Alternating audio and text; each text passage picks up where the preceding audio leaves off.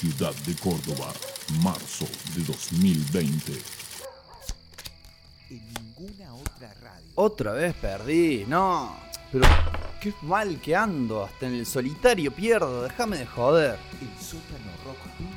Uh, ¿qué pasó con la radio? ¿Se habrá caído el servidor? ¿Qué carajo? Este es un mensaje de emergencia del Gobierno Nacional. Permanezcan en sus casas de manera inmediata. No es un simulacro, repito, no es un simulacro. Uh, ¿Qué está pasando? Este es un mensaje de ¡No! ¡Tiembla todo! Nacional. Permanezcan en sus casas de manera inmediata. No es un simulacro, repito, no es un simulacro. ¿Qué es, ¿Qué es esa niebla verde que está.? Ay, no puedo. Permanezcan en sus casas de manera inmediata. Loco. Loco. Loco. Loco. ¿Me escuchas? Ah, ah, eh, ¿qué, ¿Qué pasa? ¿Qué, ¿Quién? ¿Fer? ¿Fer sos vos? ¿Qué hace vestido así? No hay tiempo para explicarte. Nos tenemos que ir de acá. No podés salir así tampoco.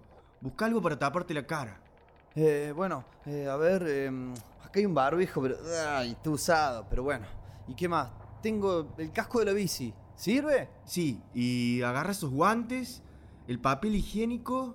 Eh, si tenés alcohol gel en el baño, buenísimo. Mira, te traje unas antiparras.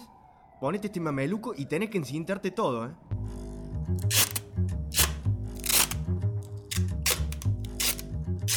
Bueno, listo.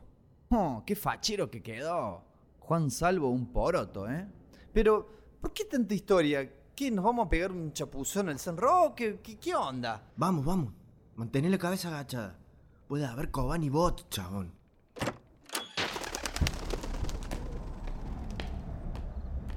¿Me quieres decir qué carajo está pasando? El que se fue al carajo es el mundo, loquito. ¡Zombies! ¡Zombies! ¡Me estás jodiendo! Más que zombie. Tírales el papel higiénico, vas a ver. A ver, ahí va. Uh, esto está cada vez más raro, no entiendo nada. Dale, vamos, métete por la Ribera Indarte.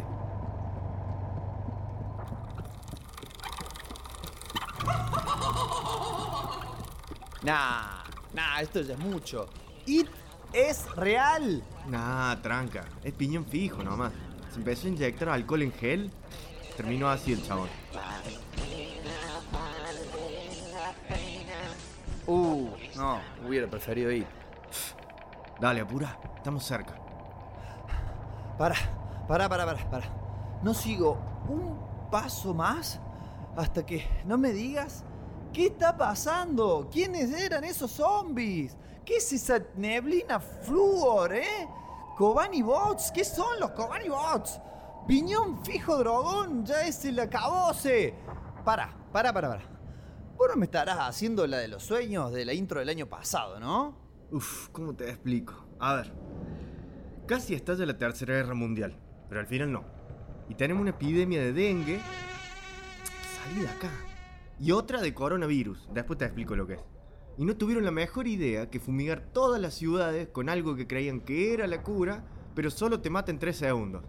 Básicamente, si no te mata la niebla, te jode un mosquito o te fulmina el estornudo. ¡Ah, la mierda! Y a todo esto, los medios, ¿qué dicen? Para eso te vine a buscar. No se escucha otra cosa que catástrofe, chabón. Tenés que reactivar el sótano. Vos tenés todas las claves.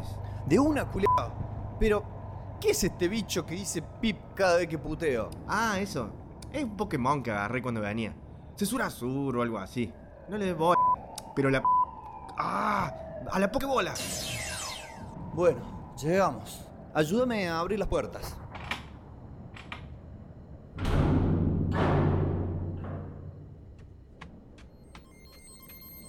Señor loco, ha vuelto, ha vuelto. La profecía era verdad. Eh, bueno, gracias, gracias. ¿Quiénes son estos? ¿Quiénes son? Bueno, a ver, parece que está todo andando. Nada más hace falta la clave para reiniciar. Radio. Listo. Jódeme que esa era la clave. Y sí, si es más complicada me lo olvido. Bueno, ya estamos listos. Vamos a tirar abajo esa transmisión. Uh, lo sintonizaron al toque, loco, les gustó, bien ahí. No, chabón. Eso es para los médicos que laburan en la niebla. Pero, para, no entiendo. ¿Qué? ¿Les pagan con aplauso? Eh, sí. Mejor seguir con eso. Ok. A ver, vamos a empezar con un tema bien arriba, que levante. ¿Cuál puede ser? Mm, a ver. Uh, este, este está mortal.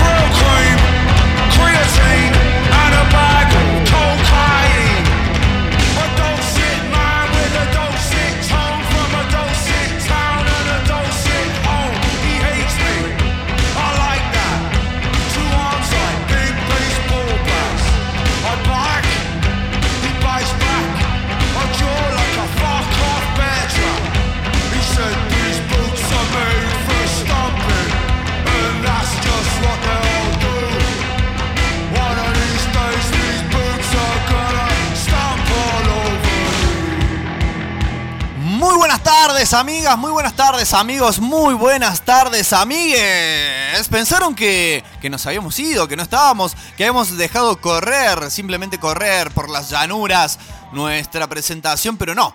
Acá estamos, estamos ajustando los controles de sonido para que todo salga de la mejor manera, o por lo menos por lo menos no sé si la mejor, porque eso sería conformarse, eso sería quedarse quieto, eh, que salga de la mejor manera posible hoy, pero siempre buscando mejorar. A veces, claro, a veces esa búsqueda de la mejora resulta en empeoramientos.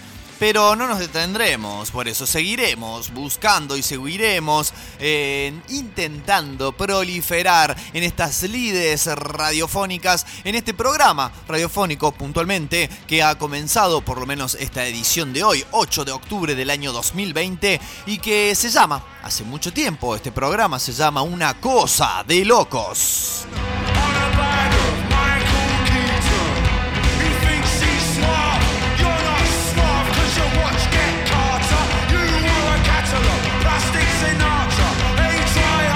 Bueno, nueva, nueva, nueva edición, nuevo capítulo, nuevo comienzo de este programa, el que quizás ustedes ya conozcan o si es la primera vez que nos están escuchando, les damos, le damos la calurosa bienvenida, calurosa como la jornada de hoy que igual eh, cálida, ¿no? No sé si calurosa porque se van a venir, se van a venir, se van a venir calores mucho más elevados, sobre todo, ¿no? Teniendo en cuenta lo que ha estado sucediendo. eh, Esperemos que haya estado y que nos siga estando con los incendios en muchos, muchos puntos, demasiados puntos de la provincia de Córdoba, del país de la Argentina, de Latinoamérica, del planeta Tierra. El planeta Tierra, además de tener una pandemia, amigos y amigas, tiene hace muchísimo tiempo, hace ya demasiado, ¿eh? más de 300 siglos, no, 300 siglos me fui el carajo, más de 3 siglos que tiene también una enfermedad mortal llamada capitalismo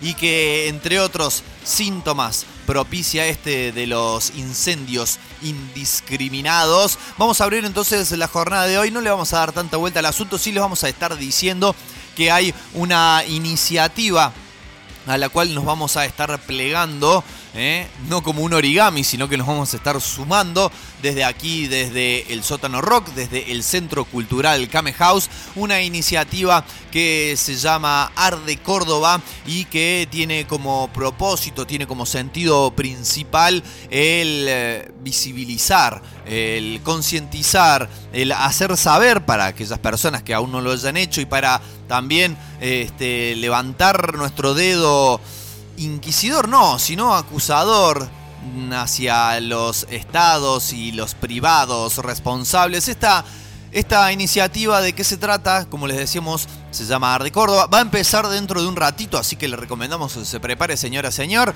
Eh, ahora, hoy, 8 de octubre, a partir de las 20 horas, se trata de una proyección colectiva aquí en la ciudad de de Córdoba. Una proyección de imágenes justamente para que se refleje en las paredes, en las ventanas, en los balcones, para que se refleje en esta ciudad eh, que por ahí al estar dentro de esta burbuja inmobiliaria, por ahí no nos damos cuenta, no miramos hacia más allá de la circunvalación, lo que ha estado pasando, lo gravísimo que ha estado pasando en el monte, en el campo, en las sierras, con estos incendios que se comieron un montón, un montón de hectáreas. Ya les paso bien el dato porque es un montón en serio.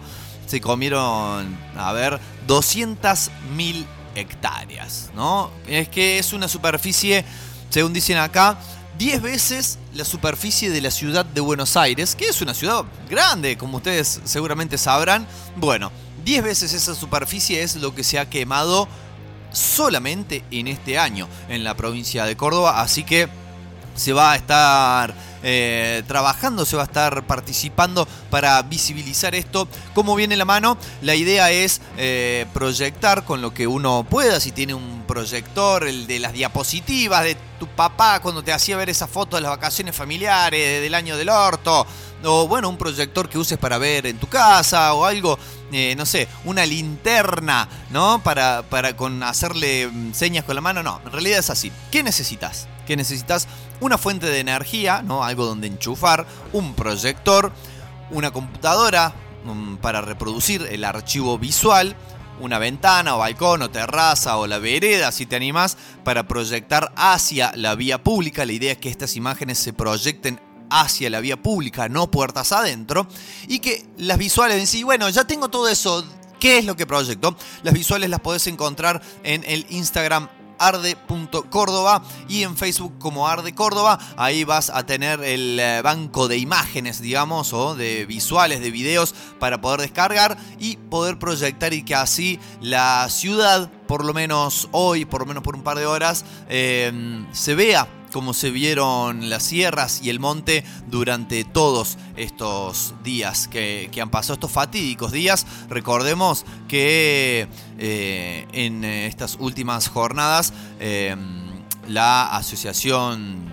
eh, FUNAM, la fundación FUNAM, ha denunciado penalmente al gobernador de Córdoba, Juan Schiaretti, algo que por ahí, ¿no? En la vorágine que nos, que nos come la cabeza todos los días, no tomamos dimensión de que alguien esté denunciando penalmente al gobernador de la provincia, la autoridad máxima de una provincia. Lo hacen porque eh, omitió eh, el eh, llamado, el pedido de ayuda cuando ya la situación se tornó inmanejable para los bomberos voluntarios de las distintas localidades, omitió durante mucho tiempo el pedido de ayuda a los sistemas, al sistema interconectado, podríamos decir, de combate de- del fuego. eh, con lo cual dicen, Raúl Montenegro, el- el manda más, no, el- podemos decir la cabeza visible, ¿sí? De FUNAM y los abogados que lo patrocinan, eh, aducen de que puede haber habido alguna intencionalidad por detrás de esto. ¿Por qué? ¿Por qué no llamar a las mm, los sistemas, las personas, eh, las maquinarias, las aves, las, los aviones que podrían haber hecho que ese fuego no, no se propagara como lo hizo. Bien, entonces de allí entonces una denuncia penal. Por otro lado, entonces, como les decíamos, está esta iniciativa para visibilizar y para que todos, todas y todes tomemos eh, conciencia de lo que ha pasado, que es gravísimo. Obviamente tenemos, nos vemos envueltos en un contexto en el cual esta eh, enfermedad que, que nos rodea y a, lo cual todo hace referencia, por ahí nos nubla un poco la visión, nos nubla un poco la vista, pero eh, no hay que perder de vista de que esto ya el daño es muchísimo y va a tardar muchísimo más tiempo aún en ser reparado, pero además no puede, no debe volver a suceder bajo ninguna, bajo ninguna circunstancia.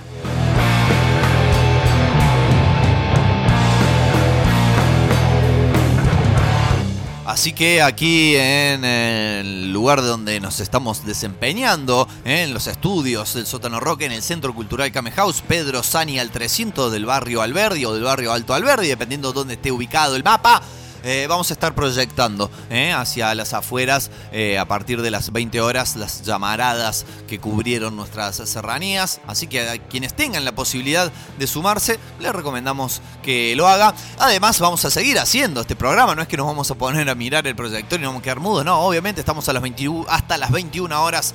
¿Se dice así? ¿O hasta las 21 horas? Hasta las 9 de la noche, aquí en el sótanorock.com. Recordá, podés escucharnos en esa misma página web, el, el Podés escucharnos también a través de nuestra aplicación eh, para el sistema Android, en el cual, bueno, usted puede ingresar y descargar y hacer todas las cositas que hacen las aplicaciones, la cual esta particularmente, particularmente sirve para que nos escuche donde quiera. Incluso puede agarrar, irse hasta la ventana a hacer las proyecciones a partir de las 20 horas y con la aplicación seguirnos escuchando. Y recuerden también, señora señor, que este programa eh, retransmite, se retransmite a través de Radio Comunitaria La Quinta Pata en el 93.3 FM del dial y a través de radiolaquintapata.com.ar. No ahora, no en simultáneo, sino que aprovechamos las tecnologías para hacer como una especie de eco y que esto siga replicándose los sábados a partir de las 20 horas podés escuchar entonces allí en la quinta pata una cosa de locos.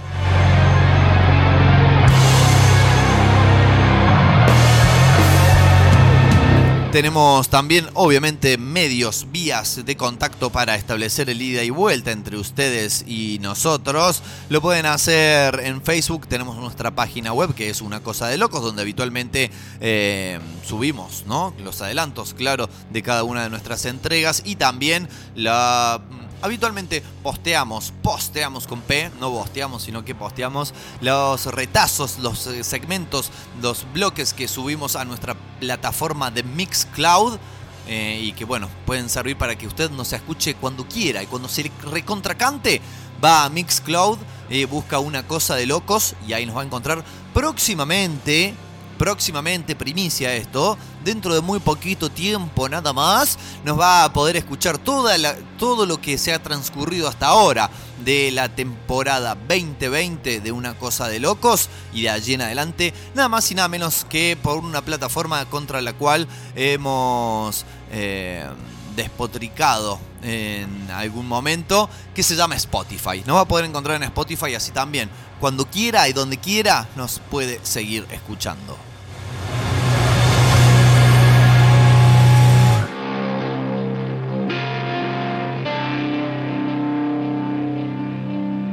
Pero estábamos hablando de los medios de contacto, claro. Les completamos la información diciendo que en Facebook estamos como el sótano rock también. En Instagram el guion bajo sótano guion bajo rock. En Twitter el sótano rock. Y en YouTube. Y en YouTube también estamos. Tenemos nuestro canal de YouTube porque somos una radio, pero a veces también generamos audiovisuales.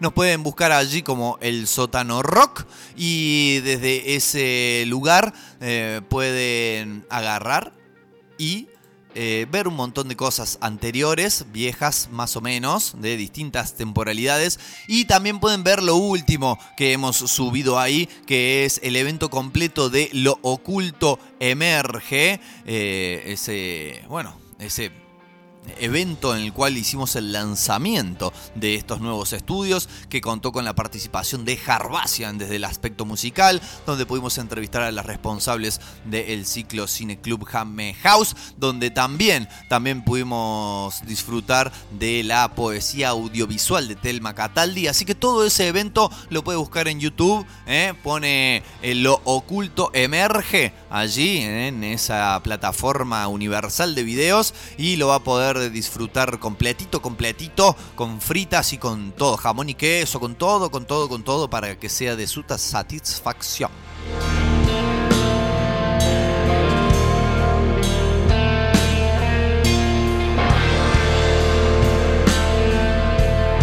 En la jornada de hoy vamos a tener el bloque, nuevamente vamos a tener el bloque más allá del spandex, que en realidad era lo que estábamos preparando para la semana pasada, pero bueno, el fallecimiento de Kino eh, de alguna forma nos casi obligó a hablar del maestro historietista de todos los tiempos, lo hicimos, esperamos haber estado a la altura y... Ahora vamos a eh, estar hablando de 155.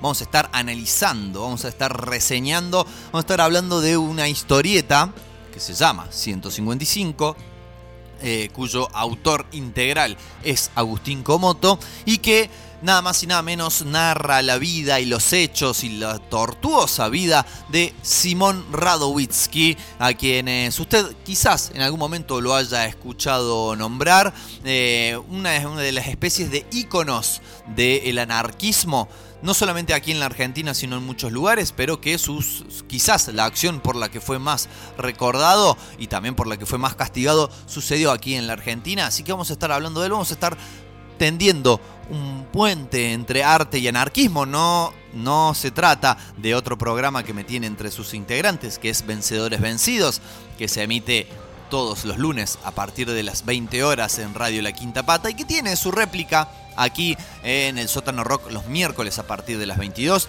Se, se los recomiendo, se los recomiendo que lo escuchen. Eh, pero no, acá vamos a hablar puntualmente de esta historieta. Claro, vamos a tener que hablar para ello de quién fue, quién es, qué hizo Simón Radowisky. Claro que lo vamos a hacer.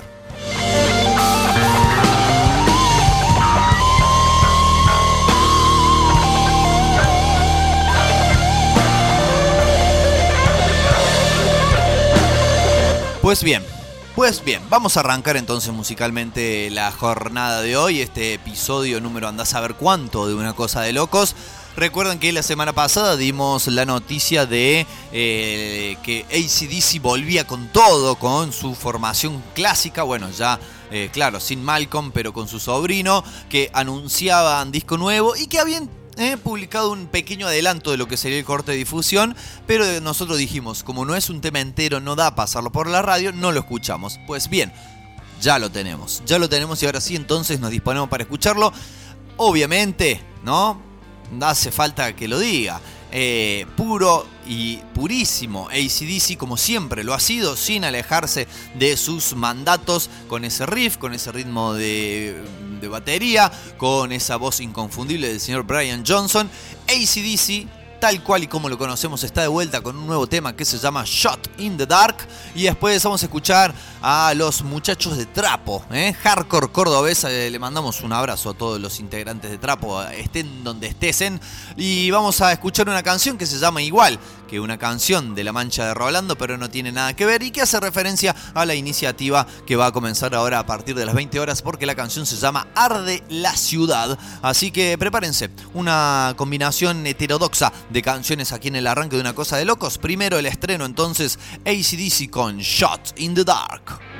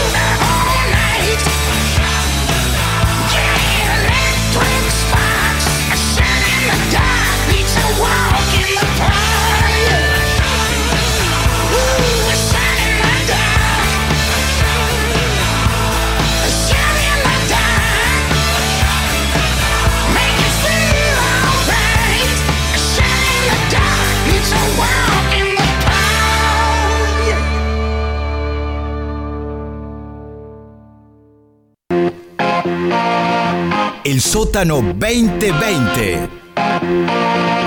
Multiplicar las voces.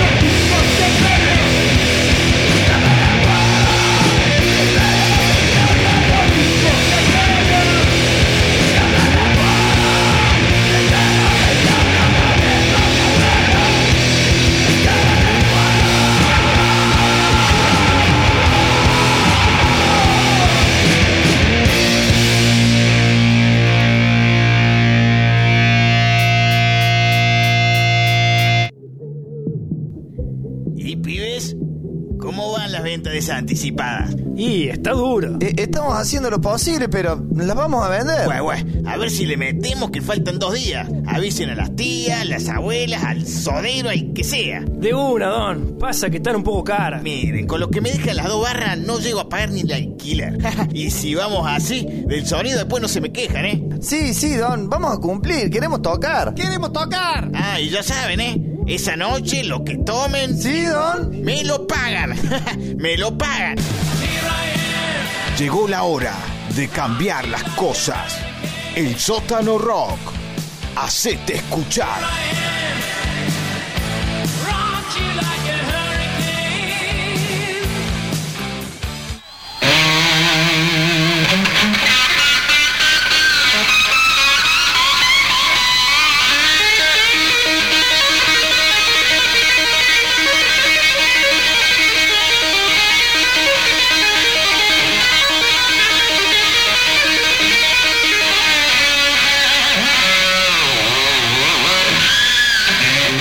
Bueno, como ya posiblemente sepan, seguramente es más que posiblemente sepan, eh, antes de ayer, 6 de octubre, falleció Eddie Van Halen, ¿eh? guitarrista eximio, uno de, uno de los tranquilamente sindicados como héroes ¿no? de la guitarra, eh, uno de los que personificó esa acción. Como les decimos, entonces ustedes seguramente ya estén enterados de esta noticia. Entonces no es esta la noticia que venimos a dar. De todas formas, em, contemplé, contemplé para esta edición del programa de Una Cosa de Locos realizar una versión del bloque que tenemos un poquito olvidado. Ya lo vamos a reactivar, ¿eh? ya lo vamos a reactivar un bloque que tenemos un poquito olvidado y que se llama La Tierra se detuvo, donde nos justamente detenemos a contemplar hechos o sucesos particulares, puntuales, que hayan marcado un impacto duradero y significativo en la cultura de masas. Y entonces pensé, bueno,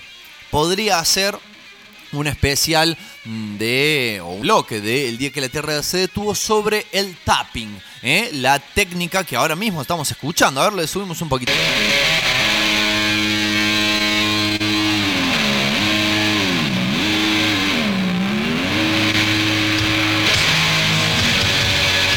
Bueno, justo cuando le subí dejó de hacer tapping, pero que consiste en presionar las cuerdas de la guitarra a la vez de que lo hacemos con la mano en la cual marcamos las notas, con la otra mano con la cual tenemos la púa y ejecutamos las cuerdas, también con la yema de los dedos marcar otras notas, con lo cual no da la impresión y la sensación de que el eh, guitarrista tuviese como 11, 12 dedos más o menos. Eh, una técnica que todavía se discute al día de él, si al día de hoy si él la inventó. Lo que sí sabemos es que él la popularizó, la llevó a ¿no? los, los estadios masivos, la llevó a que muchos otros guitarristas de allí en adelante la copiaran, la adoptaran y la implementaran y hoy en día es una parte habitual del repertorio de los guitarristas de rock particularmente también, ¿no? De los guitarristas de metal a utilizarla, cuenta, ¿no? La leyenda de que eh, en sus primeras presentaciones, cuando había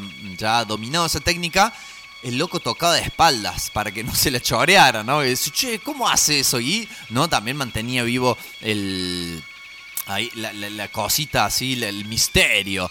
Eh, pero bueno, finalmente me decidí por no hacer ese bloque para que este programa no se termine en un obituario, no se termine convirtiendo en la sección fúnebre del clasificado del diario, porque claro, veníamos de una semana pasada donde estuvimos homenajeando a Aquino, que también eh, había partido el día anterior, así que bueno, no, simplemente decidí, vamos a pasar un tema. Pero encontré hoy, encontré hoy una noticia que nos hace pensar también en la voracidad. La voracidad decía recién en el bloque introductorio que el planeta tiene una enfermedad con síntomas gravísimos y que se llama capitalismo y que todo lo devora a su paso.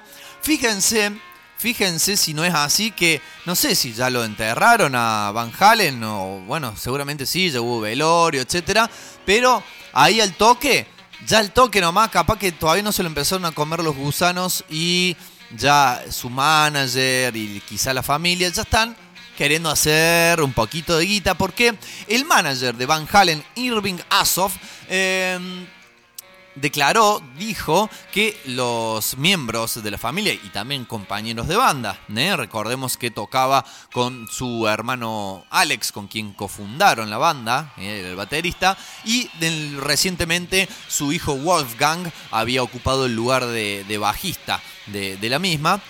Le dicen Wolf, ¿no? Para acortarlo, porque si cada vez que lo tenían que llamar, de que estaba jugando la pelota afuera y lo llamaban a tomar la leche, decía Wolfgang, vení a tomar la leche era un quilombo. Así que Wolf, lo vamos a dejar en Wolf.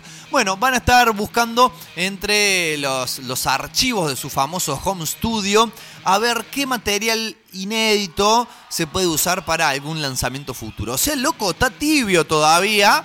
Y ya quieren, ¿no? Empezar con esto de las reediciones o el material inédito, post-mortem, etcétera, etcétera. Dice este muchacho Irving Asoff.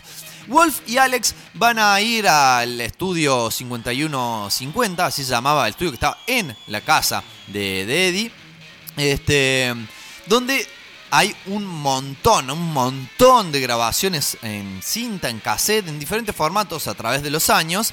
Así que dice, es demasiado pronto para especular acerca de qué es lo que pueden encontrar. Dice, no puedo predecir que el hecho de que vayan a encontrar, de que vaya a haber algo nuevo, pero seguramente, seguramente van a ir y van a estar buscándolo.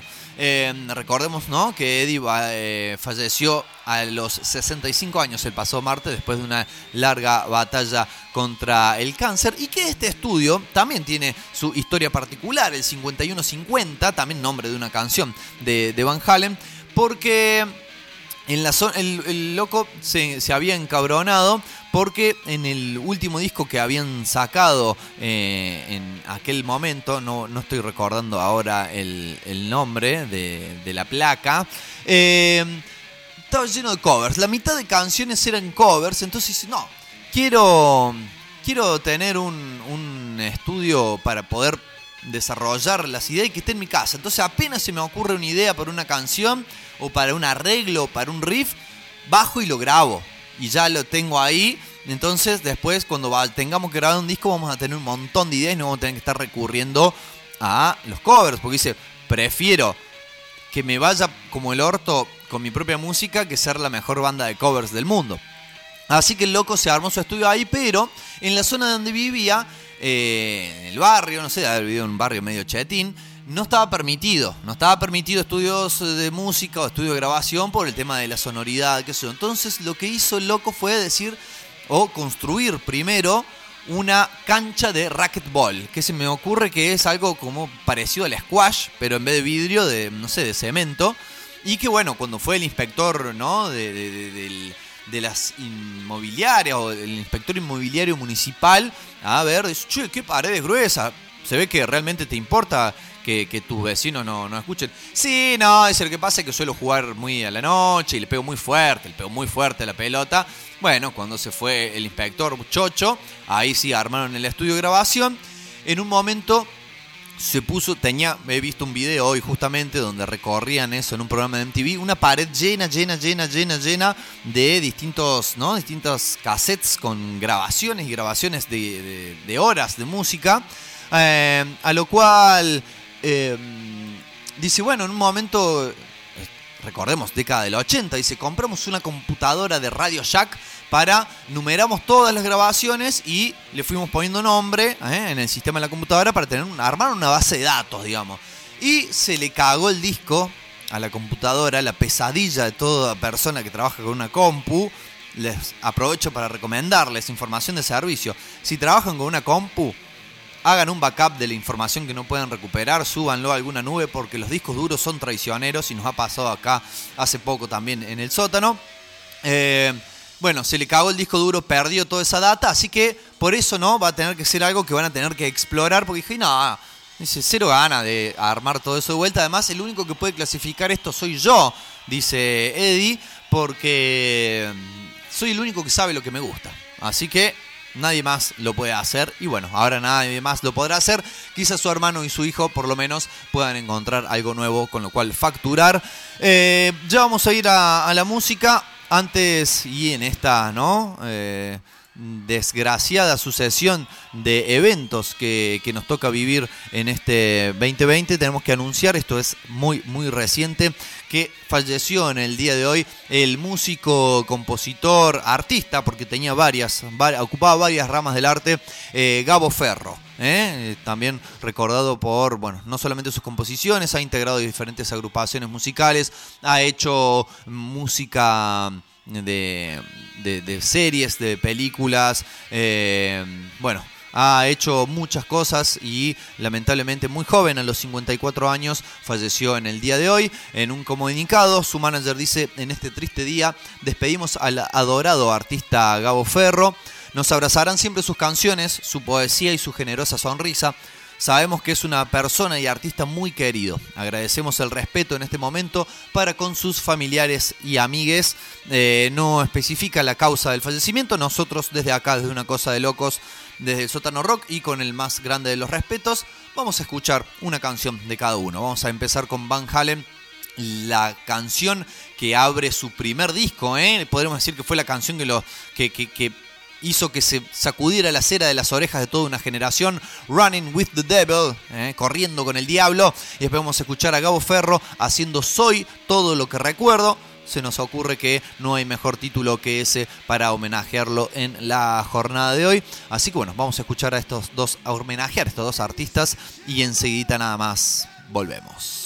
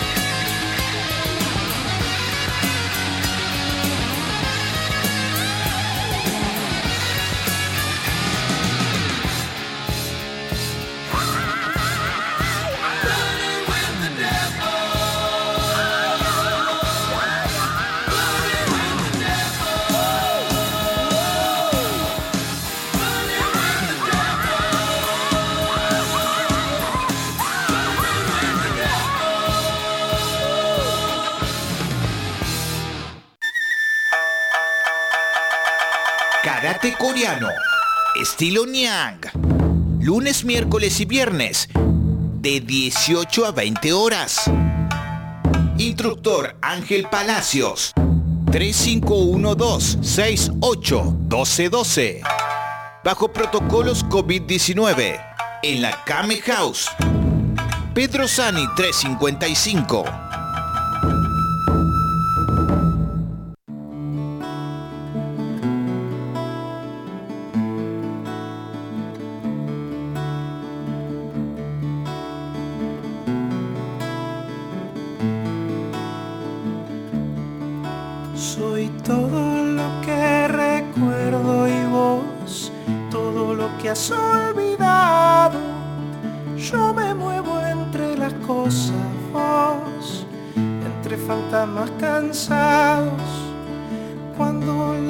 Cárcel se desarmó, la penitencia fue amarte.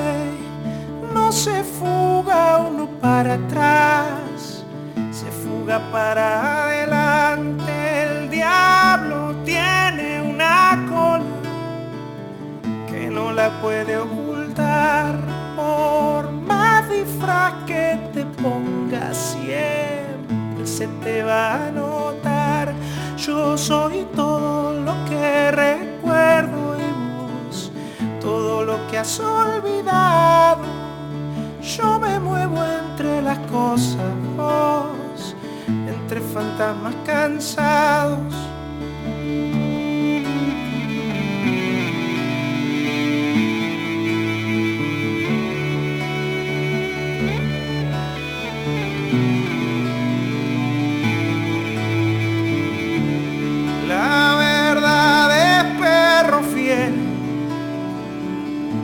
Vive en toda la casa, que muerde a quien no lo atiende y defiende al que no guarda el manjar que los corderos sueñan un día comer.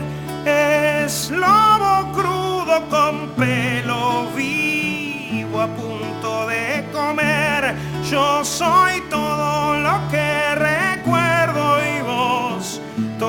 que has olvidado. Yo me muevo entre las cosas, vos entre fantasmas cansados. Yo soy todo lo que recuerdo y vos todo lo que has olvidado.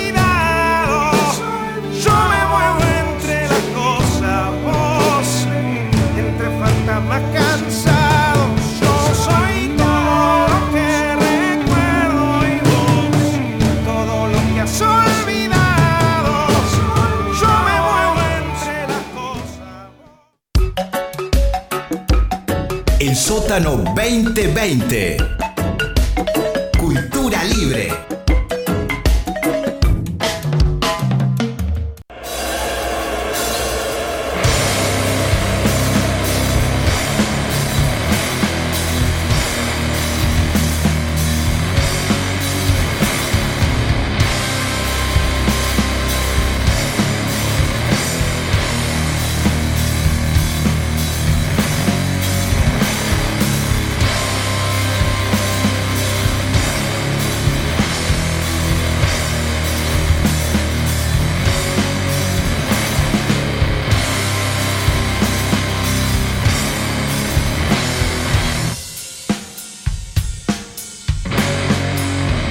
...19 horas 50 minutos, ya casi estamos cumpliendo una hora de programa. cumpliendo años, no sé, porque bueno, ya hace tantos años que hacemos una cosa de locos, no sabemos cuántas emisiones llevamos.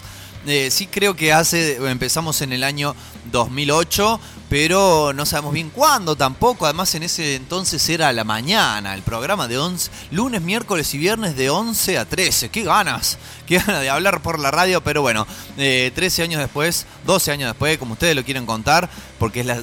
la mm, decimotercera, hubo una duda ahí. La decimotercera temporada, pero hace 12 años que estamos al aire.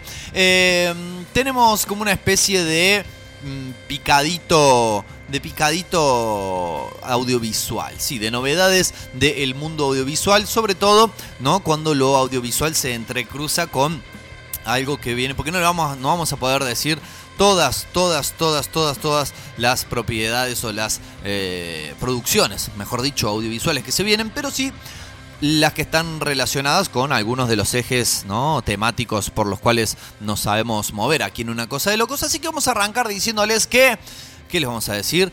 Que Netflix, la, claro, gigante del streaming, del video, la empresa que ya, como algunas otras pocas empresas, ha logrado que su marca se transforme casi en una especie de verbo, ¿no? Eh, como la Play. Vamos a jugar a la Play, no vamos a jugar un videojuego. Vamos a jugar a la Play. Y no, vamos a ver una serie, vamos a ver una película. Incluso muchas veces como eufemismo se ya incluso excede, incluso se usa como eufemismo de una invitación ya más de mm, tinte sexoafectiva, podríamos decir. Vamos a ver Netflix y bueno, uno ya como que más o menos intuye por dónde viene la mano. Pero bueno, eh, la cuestión es que prepara una serie y quizás no solamente una serie sobre Conan el Bárbaro, ¿eh? este legendario personaje que su creación y su vigencia va mucho más atrás o bastante más atrás de lo que nuestra generación hablo por mí, ¿no? No sé si ustedes me están escuchando, quizás sean una generación posterior, anterior, o quizás estén más o menos por ahí, de lo que nosotros conocimos, que cuándo fue que conocimos y cuál es el rostro, ¿eh? cuál es la efigie que se nos viene a la mente apenas hablamos de Conan el Bárbaro, claro, es la de Arnold Schwarzenegger en uno de sus primeros papeles protagónicos, si no el primero, desde su llegada a Hollywood, ¿eh? poniéndose en, la piel del guerrero cimerio. Eh, pero en realidad esto va mucho más atrás. Eh, primero fue personaje literario, ¿no? De libro, libro así de texto, eh, creado en el año 1932 por el escritor Robert E. Howard. Después también este, pasó a tomar mucho, mucho vuelo, mucha popularidad a partir de la década del 70, cuando la Marvel, ¿eh? la editorial de cómics, empezó a adaptar a formato cómic sus historias, también a generar nuevas historias con Conan como protagonista, con su eh, compañera barra contraparte femenina, como lo era Red Sonja. Eh, y después, sí, en el año 1982, ¿Eh? Bueno, justamente, ahí hablábamos de mi generación. En el año 1982, la película protagonizada por Arnold Schwarzenegger lo puso en las pantallas de, de, todo el mundo y bueno, le dio ¿no? su popularidad. Después hubo una secuela de aquella película también protagonizada por Arnold y hubo una remake que pasó sin pena ni gloria. La verdad que me acuerdo de en los primeros años de Una Cosa de Locos haber dado la noticia de que se estaba haciendo, miren lo viejo que el programa, ¿no? Haber dado la noticia de que se estaba haciendo la remake de Conan protagonizada por, en aquel entonces, un ignoto, un desconocido muchacho de rasgos maoríes llamado Jason Momoa. Este, obviamente, ahora estatus de superestrella. Momoa a partir de su participación, claro, en Juego de Tronos, en la Liga de la Justicia, en Aquaman, etcétera, etcétera. Eh, pero la película no, no, es más recordado él como actor que, que la película en sí. Y este, ahora Netflix entonces se prepara para sacar una serie, pero ojo al piojo, porque el acuerdo firmado entre Netflix y Conan Properties International, o sea, claro, Robert E. Howard ya falleció, la gente que tiene los derechos, esto, bueno, lo hemos explicado en algunos otros programas de Una Cosa de Locos, la cuestión de los derechos de autor de estas obras que... Este, eh, quedan, digamos, en propiedad privada, no pasan al dominio público hasta pasados 70 años del fallecimiento del autor. Eh, incluye la opción de desarrollar obras en TV y cine, tanto de acción real como animadas.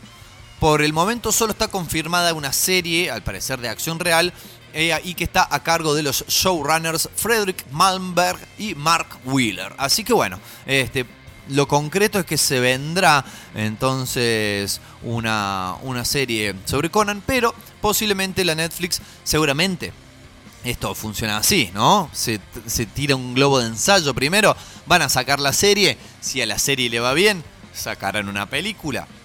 sacarán una serie animada, algo más, ¿no? No se van a quedar de brazos cruzados.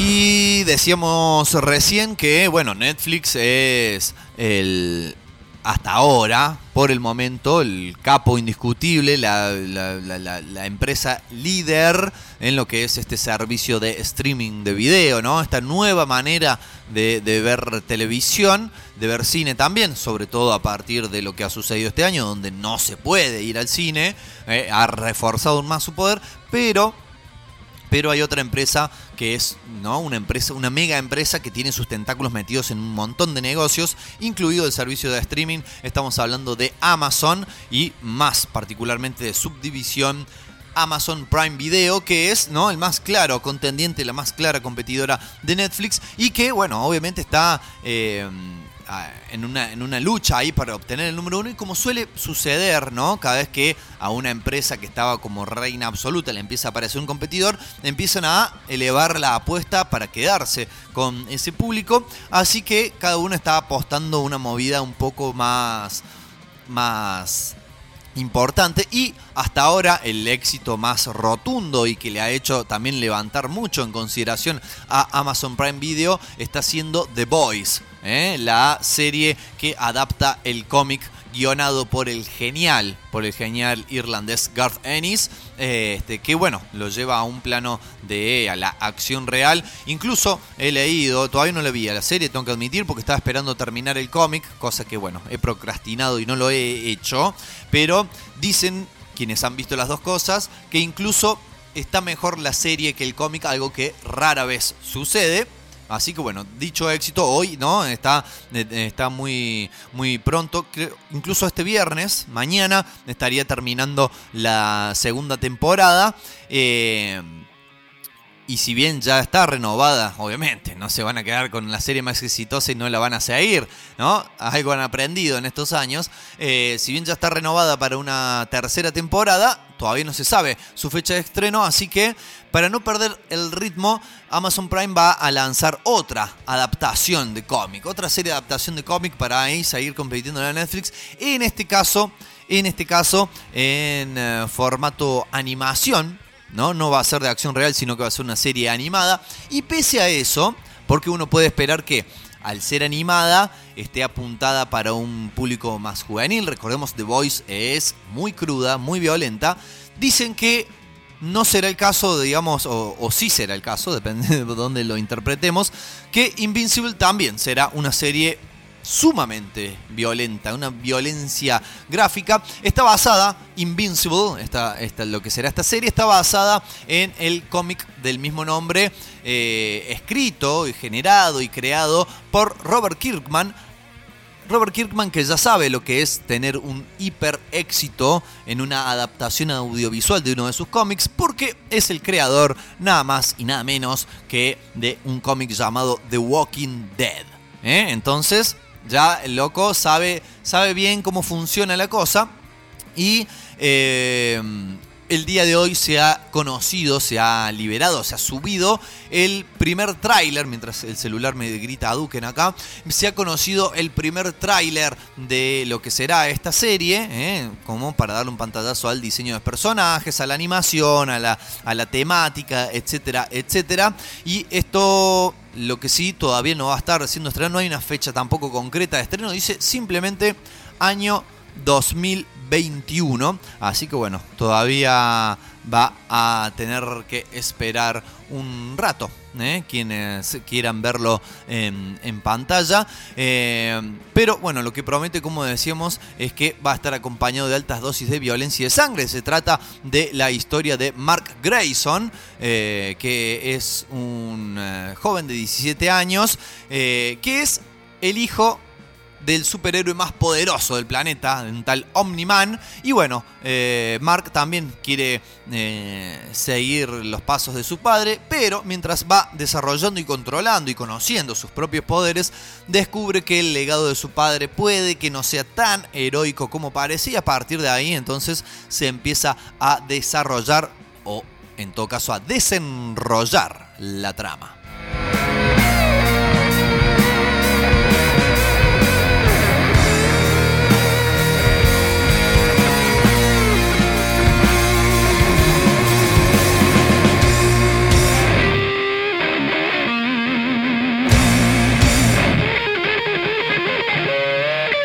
Bueno, y la última información de este picadito de adaptaciones audiovisuales es quizás la más insólita de todas, ¿no? Por el título dice, prepárense para la nueva serie animada tipo Cars. ¿Eh? Recuerdan Cars, ¿no? Rayo McQueen, todos esos eh, autos eh, antropomórficos.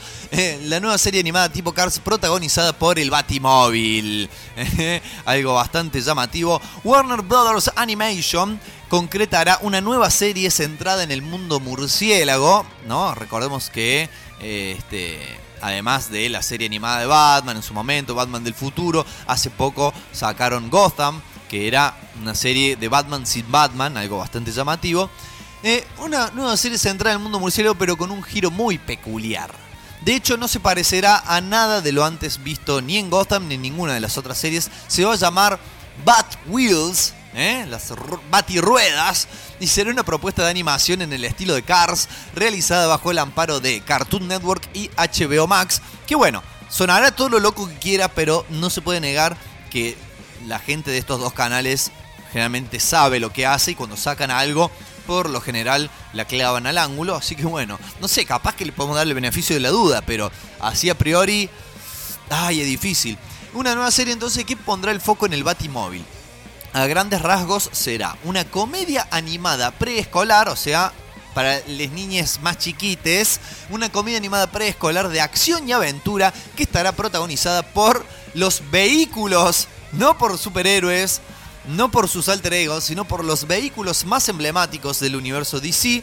El anuncio define a... Y van a tener, además es, tan Cars la cosa, que no, no- no tienen el nombre de, oh, yo me llamo Batimóvil, yo me llamo eh, Robin Moto. no, van a tener nombres propios como de persona. Entonces el Batimóvil se va a llamar BAM. ¿Eh? Como Bam Bam, el, hijo de Pablo Mármol y de Betty, este, quien estará acompañado de otros vehículos inteligentes superpoderosos que combaten el crimen, la verdad. La verdad, los aplaudo por la imaginación. ¿Qué quiere que le diga? Vehículos inteligentes superpoderosos que combaten el crimen, que fueron creados por la Baticomputadora. Y incluye a Bibi, la motocicleta de Batgirl, Red, el automóvil Redbeard de Robin, Jet, el Batwing, ¿no? El- la nave voladora, y Buff, el potente Baticamión. Eh, bueno, la verdad, no sé, no sé qué esperar de esto. Quizás los chicos se prendan, las chicas, ¿eh? Se- Cars, sé por, testimonio de ver a mis sobrines, por ejemplo, Cars a, a los, a las niñes es como una cosa que les apasiona y que no les importa verla 500.000 veces en loop continuo, que lo adoran y piensan que todos los autos son Rayo McQueen, así que, bueno, capaz, ¿quién te dice por ahí, eh? La pegan y nosotros nos estamos riendo acá y después lloraremos. Vamos a escuchar un poco de música. Vamos a escuchar, eh, hablamos de Conan el Bárbaro. Vamos a, hablar, vamos a escuchar a Malón, eh, gran banda del heavy metal del trash nacional, haciendo barbarie colectiva. Y después también hablábamos de Invincible, eh, la nueva serie, la adaptación del cómic de Robert Kirkman, que va a tener adaptación animada. Vamos a escuchar la canción del mismo nombre, interpretada por Muse. eh, una canción un poco más, un medio tiempo, algo para bajar, para bajar un poquito eh, y seguir encarando esta segunda hora, porque ya son las 20.05 de este jueves, 8 de octubre del 2020. Entonces les dejamos con Malón y esto que es Barbarie Colectiva.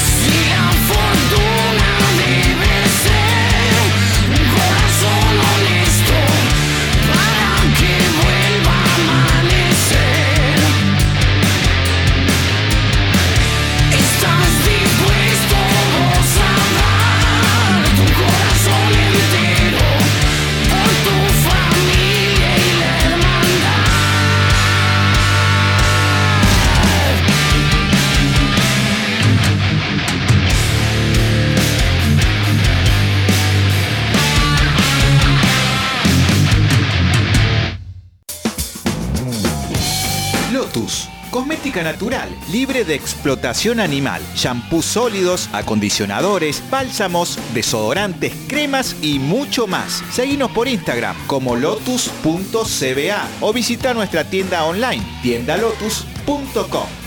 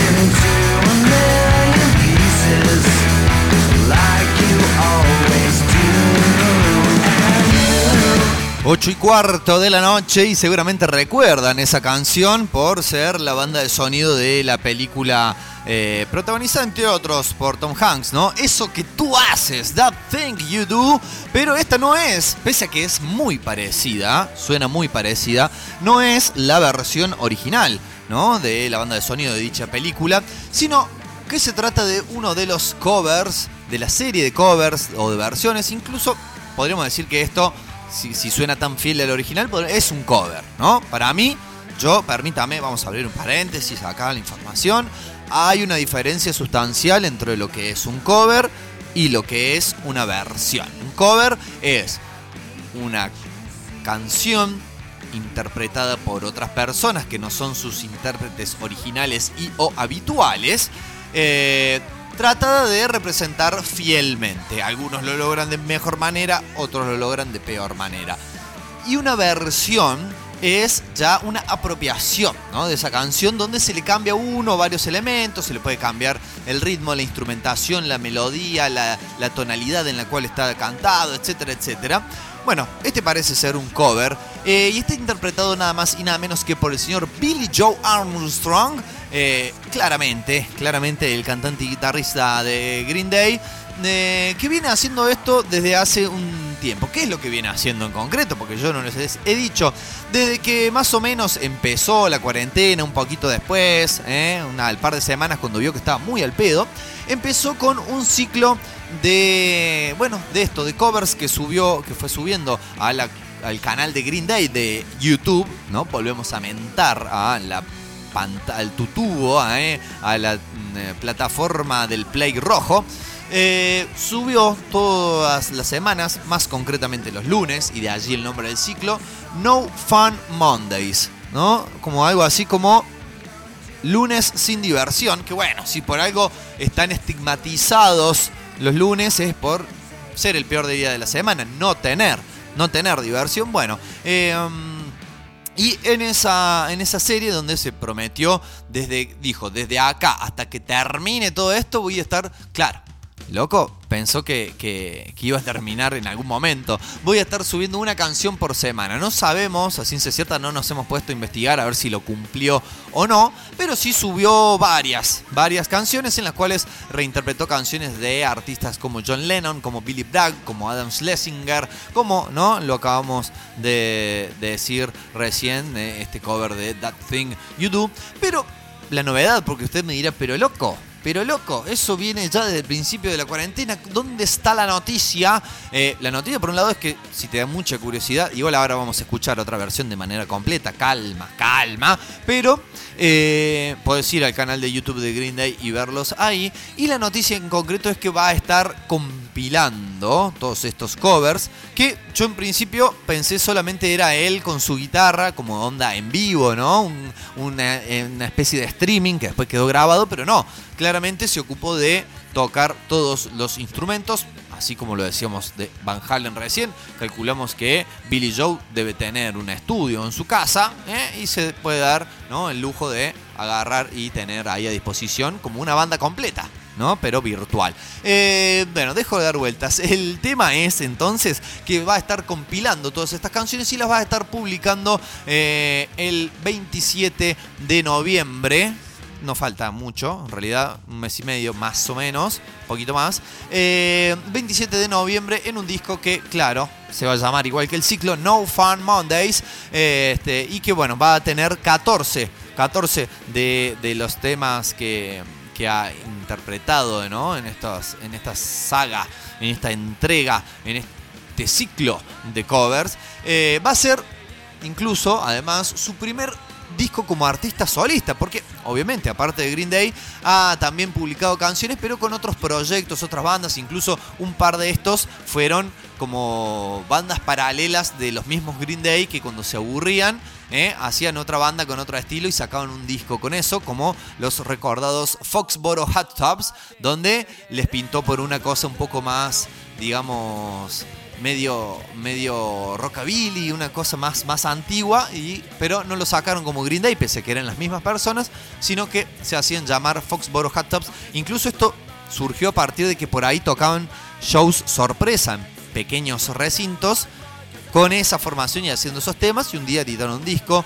También eh, en algún momento tuvieron un proyecto paralelo que se llamó The Long Shot, pero ahora va a ser la primera vez que sale un disco bajo el nombre de Billy John Armstrong, que va a salir a la venta en formato vinilo, lo cual podemos ¿no? ya previsualizar que va a salir tocos de guita y también va a estar disponible para su tranquilidad, señora, señor, así como dentro de muy poco una cosa de locos, va a estar disponible también el disco de Billy John Armstrong en todas las plataformas digitales.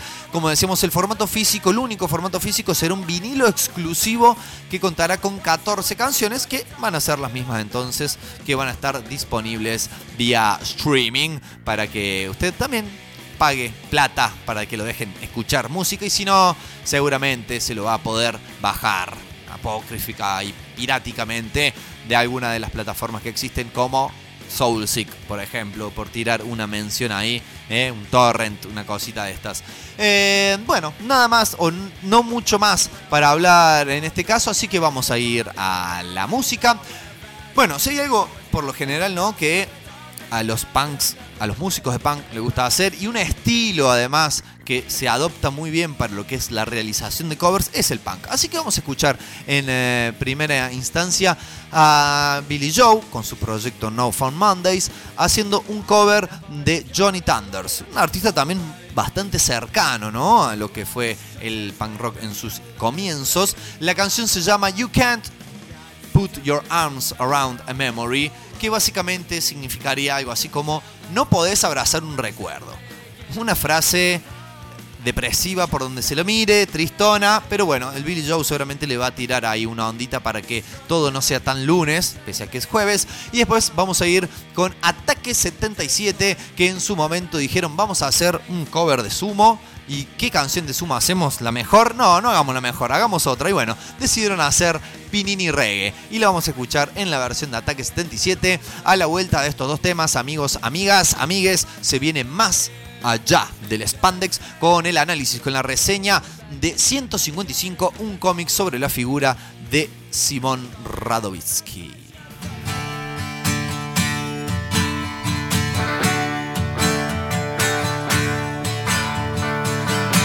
Doesn't pay.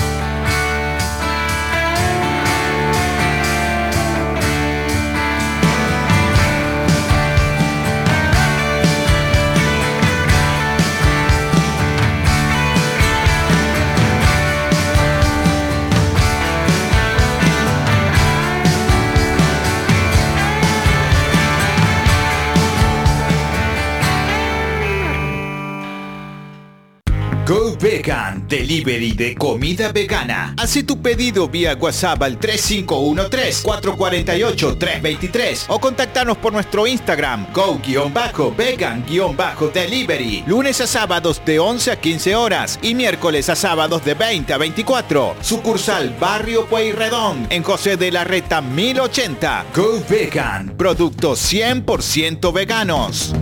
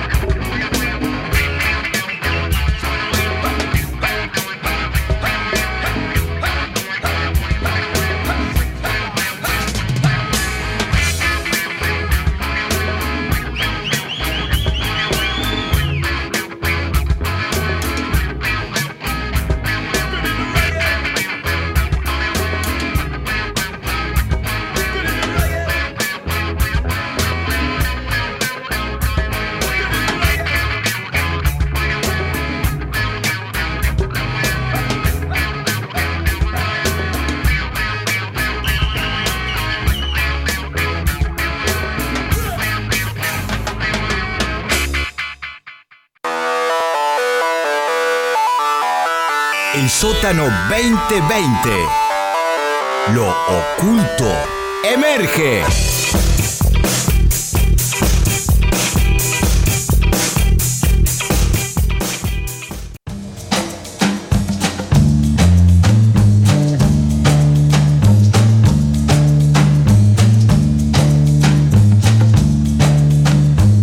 Bien, hora 20, 32 minutos ya de la noche aquí en la ciudad de Córdoba, jueves 8 de octubre del año 2020 y empezamos una nueva edición, una nueva entrega de este bloque que ha sido y todavía casi se mantiene allí en el podio como el mm, bloque emblema de, de una cosa de locos que es este bloque intitulado Más allá del spandex, donde habitualmente lo que tratamos de hacer siempre diría, ¿no? Porque si no, no tiene sentido hacerlo a veces sí y a veces no, es eh, dar a conocer, difundir, analizar, reseñar eh, obras de la historieta, del cómic, que no tengan que ver con el género superheroico, que estrictamente no pertenezcan, porque sí hemos analizado alguna que otra cosa cercana al género, pero que no sea del género superheroico, que es, como siempre solemos decir, eh, en lo que primero que piensa mucha gente, muchas personas, cuando apenas le mencionan la palabra cómic. Le mencionan la palabra historieta y va a pensar en Superman, en Batman, y que no está mal que así sea porque es lo que más se ha difundido. Entonces, a una persona que no tenga un bagaje, una experiencia en el mundo de la historieta, posiblemente pase eso. Pero pero sabemos, sabemos de acá de una cosa de locos, que la historieta es un medio mucho más, muchísimo más amplio, donde pueden caber todos los géneros que puedan ser posibles de contar, digamos, ¿no? Todo lo que pueda llegar a entrar en una narración, en un género de narrativa, incluso más. ¿eh? Cualquier cosa que se pueda contar se puede contar con historieta. Así lo vamos a resumir para no dar tanta vuelta. Incluso, amigos, incluso amigas, la vida de un anarquista. Que es el caso que nos ocupa hoy. Vamos a estar analizando 155 Simón Radowitzki. Obviamente una obra que trata de la vida, de la digamos, el pesar, el castigo y las obras que realizó este personaje, esta persona en realidad, porque existió en la realidad, Simón Radowitzki, un anarquista, pero un anarquista, ¿eh? No de boquilla, de bueno, sí, qué sé yo, me tatúo la A de coso, me hago una bandita punk y después cuando me vienen con el contrato del sello discográfico internacional lo firmo y que no me vayan a querer ¿eh? hacer cover del tema porque se pudre todo, no, no, no un anarquista papa papa que pasó, digamos, o fue conocido, se difundió su nombre, se conoció su figura, se reclamó por su libertad durante mucho tiempo y se elevó casi a la, a la categoría de mito o de mártir del anarquismo, como lo sabemos, los hay muchos en esa corriente de pensamiento, eh, por haber matado, por haber dado muerte a Ramón Falcón, jefe de la policía de Buenos Aires a principios del siglo XX y también mm, con ese cargo eh, responsable de la cacería, de la matanza, de la persecución, del asesinato de muchos y muchas obreros y obreras anarquistas que en aquel entonces por más que la historia recurrentemente eh, pretenda borrarlos, no la historia, claro, sino quienes la cuentan desde un lugar dominante, pese a que quieran borrarlo, eh, los primeros sindicatos en nuestro país y durante mucho tiempo los más preeminentes, los más importantes, sobre todo los más combativos, fueron de corte anarquista, una ideología que llegó a nuestras, a nuestras pampas, como se diría, ¿eh? a la geografía argentina, eh, a través de las primeras oleadas migratorias de Europa, ¿no? Cuando nuestro país se convirtió en ese verdadero crisol de razas del cual siempre se habla, eh, de italianos, españoles, rusos, eh, eh, eslavos, etcétera, etcétera. Bueno, muchos de esos trajeron desde su lugar de origen eh, la ideología anarquista. De hecho, muchos de ellos venían huyendo de la persecución en sus países de orígenes para, claro, llegar a un país postcolonial mm, oligárquico, donde obviamente también fueron perseguidos. De todas formas, ¿no? Vamos a parar acá porque ya me estoy entusiasmando y esto no es una clase de historia, ni es un programa que se llama Vencedores Vencidos, que pueden escuchar todos los miércoles a las 22 por el sótano rock, sino que es más allá del spandex y vamos a hablar de este cómic realizado por Agustín Comoto. Eh, tenemos en nuestras manos una edición del sello editorial MC, perteneciente a la editorial Planeta, algo que no me deja de llamar la atención, ¿no? Que un cómic sobre la vida de un anarquista sea editado por una editorial multinacional, podríamos decir, ¿no? Editorial de origen español, pero que también edita en toda Latinoamérica. Eh, no me deja, no me deja de llamar la atención. De todas formas, no ha sido la editorial original del material. Pero sí tenemos que decir, Nobleza Obliga, que es una muy linda, una muy linda, una hermosa edición. Un tamaño grande, ¿eh? un tamaño... Este libro te estar pesando casi un kilo más o menos. Eh, a ver, tamaño, vamos a calcularle. ¿Qué tendrá esto? 15 por 25, una cosa más o menos así. Y muchas páginas en un muy buen papel ilustración, ¿eh? donde no se transparenta prácticamente nada de lo que está en el reverso de, la página. Perdonen si a veces no le hablo directamente al micrófono, que se debe notar, porque me pongo a ver el cómic. La gente fanática es así, señora. Y que tiene muchísimas páginas, las cuales no están numeradas, pero sabemos que son una bocha. A ver, acá está el número. Son 252, 269 páginas. ¿eh? Así que un bello libraco, donde, como decíamos, Agustín Comoto se pone a cargo tanto del guion como del dibujo. Originalmente la intención era solamente, según lo cuenta el mismo Komoto, en las palabras que posteriores que acompañan esta edición. Además del cómic, tiene unos muy lindos extras de, bueno, eh, prólogo obviamente, agradecimientos, eh, también una sección de biografías de todas las personas reales que aparecen en, mencionadas en la historieta, eh, bocetos de los diseños de los personajes, bibliografía, etcétera, etcétera. En las palabras finales, eh, el autor, bueno, decía que la idea era que lo dibujara otro dibujante, tenía incluso un dibujante con el cual ya había empezado a trabajar, pero como que medio que el destino quiso que el otro dibujante concretamente le dijo, no, mira, para mí esto lo tenés que hacer vos. Y ahí fue cuando se convenció y dijo, esto lo tengo que hacer yo. Y lo hizo nomás un eh, libro eh, hermosamente dibujado, tenemos que decir, con una técnica, digamos, de dibujo entintado. Esto está todo dibujado a mano. No sé, no soy tan experto como para detectar si hay algún tipo de retoque digital en, en estas ilustraciones, pero sí podemos decir que sin duda el original ha sido dibujado todo a mano y eh, no está coloreado, tiene una, una decisión estilística acá bastante importante, es esencialmente en blanco y negro con el dibujo en trazo fino de marcador, microfibra podríamos decir, y todas las sombras, todas las sombras hechas eh, con acuarela, con acuarela, ¿no? Y en toda una gama de, de grises, pero con, podríamos llamar, detalles expresivos en rojo,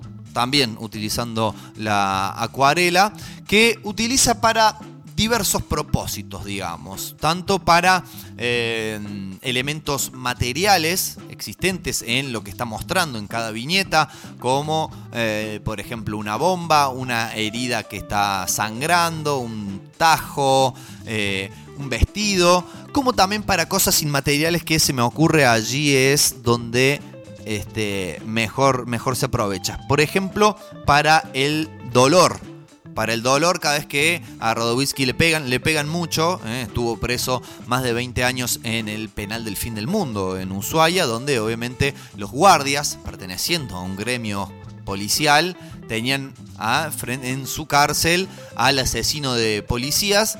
Así que imagínense las tundas que le daban. O para este, efectos, digamos, de la luz que entraba por los eh, agujeros de la puerta de la mínima celda donde lo encerraban. Para los recuerdos, para la, acción. ¿eh? Va utilizando entonces trazos o... eh, incluso fondos en rojo para ir dando otras expresiones, incluso para las alocuciones que están en idioma extranjero, porque eh, Radowisky venía, concretamente le decían el ruso, pero venía de una aldea ucraniana, eh, donde los cosacos eh, habitualmente generaban masacres, como sucedió en su aldea. Eh, de allí inició todo un periplo que, al ser perseguido como anarquista, de- lo vio este, refugiarse, venir a, entre refugiarse y visitar a su hermano a la Argentina. Y bueno, allí casi que, ¿no? Convertirse en un mito. Algo que sucede mucho a lo largo de esta historieta es que eh, el autor varias veces lo dice, incluso lo dice el mismo personaje durante la historieta, es que no quiere convertirse en un mito, no quiere ser un mito, él quiere ser Simón, uno más, un anarquista más que pelea por un mundo más justo, pero es un poco contradictorio, se me ocurre, y se me ocurrió mientras estaba leyendo justamente la historieta, que a cada rato diga, no, pero Simón no quería ser un mito, y lo estamos inmortalizando en una historieta que, ojo, yo agradezco que exista porque tenía un conocimiento, digamos, muy, muy superficial de, de lo que era la, la historia de, de Simon Radowisky y esto es básicamente una obra biográfica, si bien está, digamos, podríamos decir novelada, o sea, está contada de una forma este, que la hace interesante, pero es una obra biográfica. De todas formas, no nos vamos a apurar, este, vamos a terminar con los deta- detalles visuales para después pasar a lo argumental. Este, bueno, de lo de lo que respecta al dibujo, poco más que, que decir para agregar.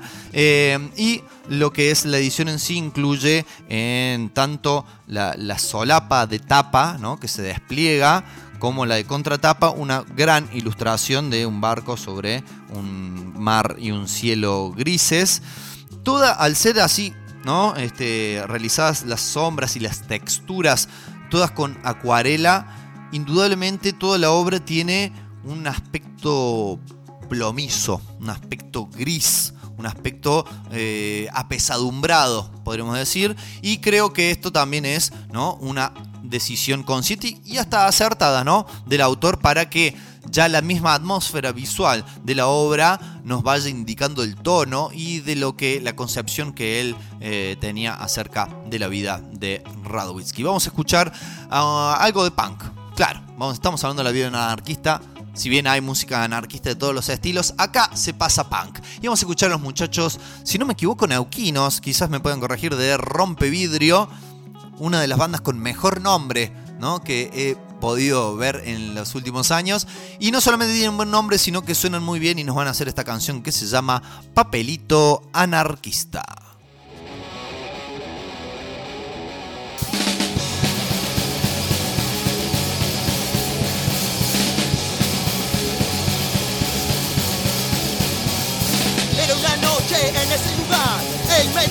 Que era anarquista, pero cuando salió del baño, cara, cara cambió.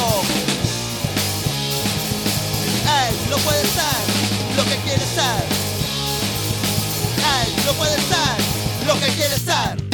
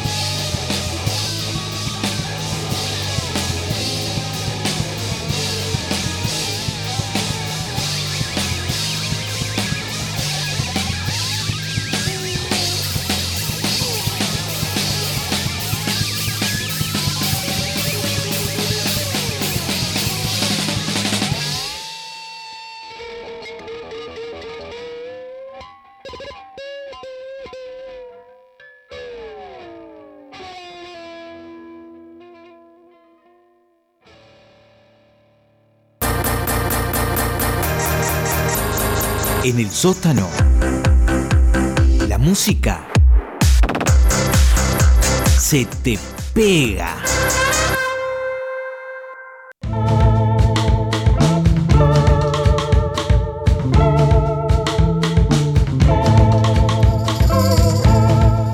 Seguimos entonces reseñando y analizando 155 de Agustín Comoto en este Más allá del Spandex. Nos toca entonces ahora referirnos a lo argumental, ¿no? ¿Cómo está contada esta historia? Bueno, sabiendas, claro, de que una historia biográfica puede llegar a ser, digamos, para lo que es el tipo de narración de un cómic, eh, algo bastante monótono, más aún, más aún si eh, la persona de la cual estamos narrando la historia estuvo una parte muy importante, muchos años de, de su vida encerrado en prisión.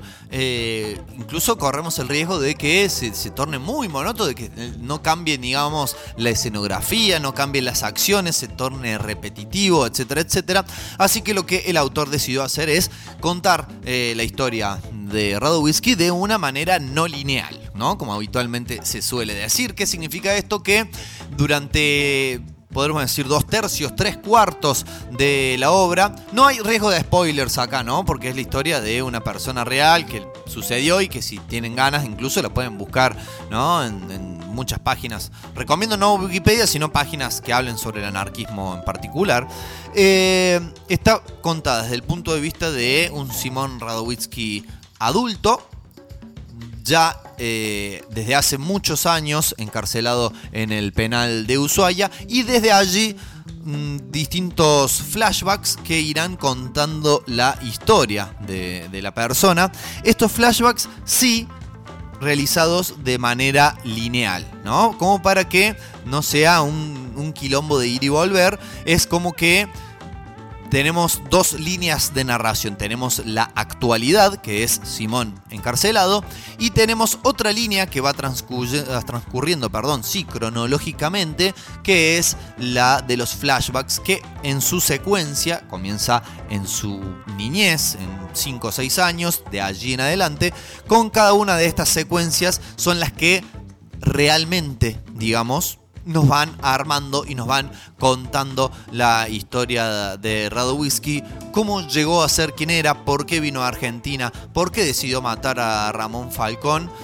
Y bueno, a partir de allí el, el encarcelamiento, donde también, claro, aprovecha todas estas escenas para mostrarnos las miserias de un sistema carcelario que obviamente ya tenía sus miserias en la primera sección del siglo XX. Imagínense, no hace falta que se los cuente, que las sigue teniendo en el siglo XXI, en el año 2020. Bueno, pandemia mediante ni qué hablar. Pero bueno, también entonces sirve como para que desde esta perspectiva, ¿no? Porque vamos a decirlo, un libro que cuenta la historia de este personaje necesariamente también creemos o estimamos va a tener un sesgo, digamos, una mirada sobre la vida, sobre la realidad sobre sus acciones desde una óptica similar a la de Radowisky, desde una óptica de que dice el anarquismo está bien, es la que va. Así que eh, aprovecha entonces para eh, desnudar o contar o narrar las miserias del sistema carcelario, de la policía, de la policía de donde sea, porque empieza, ¿no? Con est- está en la cárcel, con los guardiacárceles, pero también los cosacos en la Rusia de los Ares, también la policía en la Buenos Aires de principio de siglo frente a los sindicatos, etcétera, etcétera, y del sistema judicial mm, también. Y a partir de que Radowisky es indultado, porque tenía condena de por vida, a partir de que la presión que se ejercía desde distintas agrupaciones, el pedido de liberación que empezó a ser cada vez más importante, lo liberan eh, de la cárcel, pero al mismo tiempo lo deportan para que no pueda quedarse en Argentina. Pasa por Uruguay, se va a combatir a la guerra civil española, eh, después irá a Francia, México, etcétera, etcétera. Eh, a partir de allí sí, la narración entonces es como que se empalman, ¿no? Las dos historias, la, línea temporal que nos contaba la hora y la línea temporal que nos, nos contaba lo que había sucedido con anterioridad, empalman y a partir de allí sí podemos hablar de una narración así más más eh, ordenada, si se quiere. Eh, y está todo contado desde el punto de vista, desde la primera persona. El, libro está narrado desde la primera persona de Simón Radowitzki, así que lo seguimos ahí, a él por durante toda la acción. Una, una decisión que tomó el autor eh, fue la de, este, obviamente, como les decía al principio del bloque, casi toda biografía, y más aún una que está en formato cómic, en formato historieta, llevan algunas ficcionalizaciones. Le eh, puso como una especie de interés romántico a Radowitzki, una, una digamos, la, la persona que a su vez lo inició en las ideas anarquistas y que fue su primera novia, eh, que se separan antes de, de que él se venga para la Argentina, se separan a la fuerza y que a medida que va transcurriendo la trama de la historieta, es a lo que se aferra Radowitzki para este, seguir con vida, para no dejarse vencer, para no entregarse ni a la locura, ni a la muerte, etcétera, etcétera.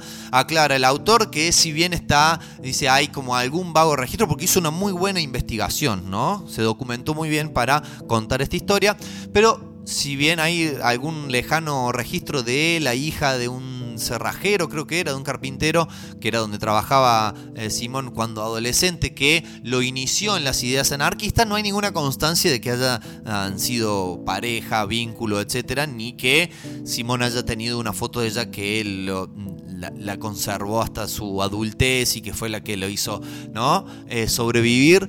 Bueno, eso dice el autor y se lo agregué porque había que agregárselos. ¿Qué vamos a hacer? Y eh, obviamente la decisión está no sé, no es indiscutible. Alguno podrá decir que, eh, que un poco le quita potencia al personaje porque podrían haber quizás acercadose un poco más a la realidad y a la verdad diciendo que eh, sobrevivió por aferrarse a sus ideales.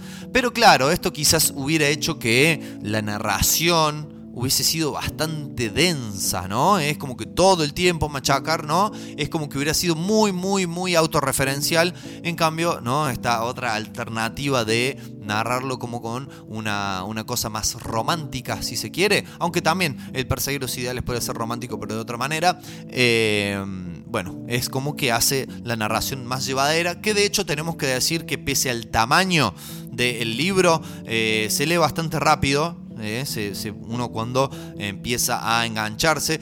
Si no es una lectura feliz, digamos, no es una lectura alegre, no la vida de Radowitzki pese a que es una figura que digamos sí despierta muchas muchos bueno justamente defensa de los de los ideales el enfrentamiento con la injusticia con la autoridad etcétera etcétera. No tuvo una lo que podríamos decir "Ch, qué buena vida me gustaría ser Simón Radowitzki y la pasó bastante mal entonces y el seguir no presenciando y levantar la mirada de la historieta y presenciar que muchas de esas injusticias siguen existiendo, ciertamente hacen que la lectura no sea una cuestión no feliz, no es un libro pasatista, incluso me ha pasado de leer un buen tramo y quedar un poco apresadumbrado, además con esto que mencionábamos de la atmósfera ¿no? visual que tiene, pero sin lugar a dudas una obra recomendable, sobre todo claro si les gusta la historia, si tienen cierta afinidad con los ideales anarquistas, si les gustan las biografías, etcétera, etcétera, o si les gusta, ¿no? Una historia bien contada en formato de historieta, bien dibujada, etcétera, etcétera. Bueno, este Allí está entonces 155 de Simón Radowitzki de Agustín Comoto, que tiene, según dice acá, su edición en ebook, que debe salir un huevo. A lo mejor pueden conseguir en algún momento algún PDF. Este, para, claro, vamos a decirlo, para cumplir ¿no? también un poco con los ideales anarquistas de eh, compartir, ¿no? Y desde esa perspectiva el internet está hecha para compartir. Alguien lo debe haber escaneado y lo debe haber subido, así que eh, bueno, búsquenlo que lo pueden encontrar si es que les interesa. Eh, y si no, bueno, no sé, se quedarán con la incertidumbre. Hasta aquí entonces el análisis de 155. Espero que les haya interesado, espero que les haya gustado. Espero poder de alguna manera haber pintado con palabras lo que es un medio eminentemente visual como lo es la historieta. Es todo un desafío, ¿eh? no se vayan a creer que esto es muy fácil. Es todo un desafío hablar de historieta sin poder recurrir a la imagen. Nos vamos a ir yendo. Son las 20 horas 58 minutos. Nos vamos a ir despidiendo. Tenemos para despedirnos eh, el tema. Miren, a nosotros siempre nos gusta, posiblemente ustedes lo sepan, siempre nos gusta poner canciones que refieran a lo que estamos hablando y a veces lo hacen simplemente desde el título, de alguna palabra, una, relación medio vaga. En este caso no hay mejor tema más adecuado para poner que este realizado por la banda punk argentina llamada Inmigrantes. Lo pueden encontrar en YouTube, los pueden encontrar en Spotify, los pueden encontrar en varios lugares y vamos a escuchar una canción que cuyo nombre, cuyo nombre indica que se llama Oda a Simón Radowitzki. Más claro que eso imposible, nosotros nos volveremos a reencontrar el próximo jueves a partir de las 19 horas en vivo aquí por elsótanorock.com. Recuerden chequear el canal de YouTube del sótano porque se están viendo buenas cosas. Ya está subido allí eh, la transmisión completa de Lo Oculto Emerge. Ya vamos a estar subiendo mañana, pasado mañana, dentro de muy poquito, lo que fue la actuación de Rafa Rimondino aquí en Una Cosa de Locos en formato video para que lo pueda disfrutar. Ahora sí, entonces, que tengan un excelente fin de semana y nos vamos con Inmigrantes haciendo Oda a Simón Radowitzki. Hasta luego.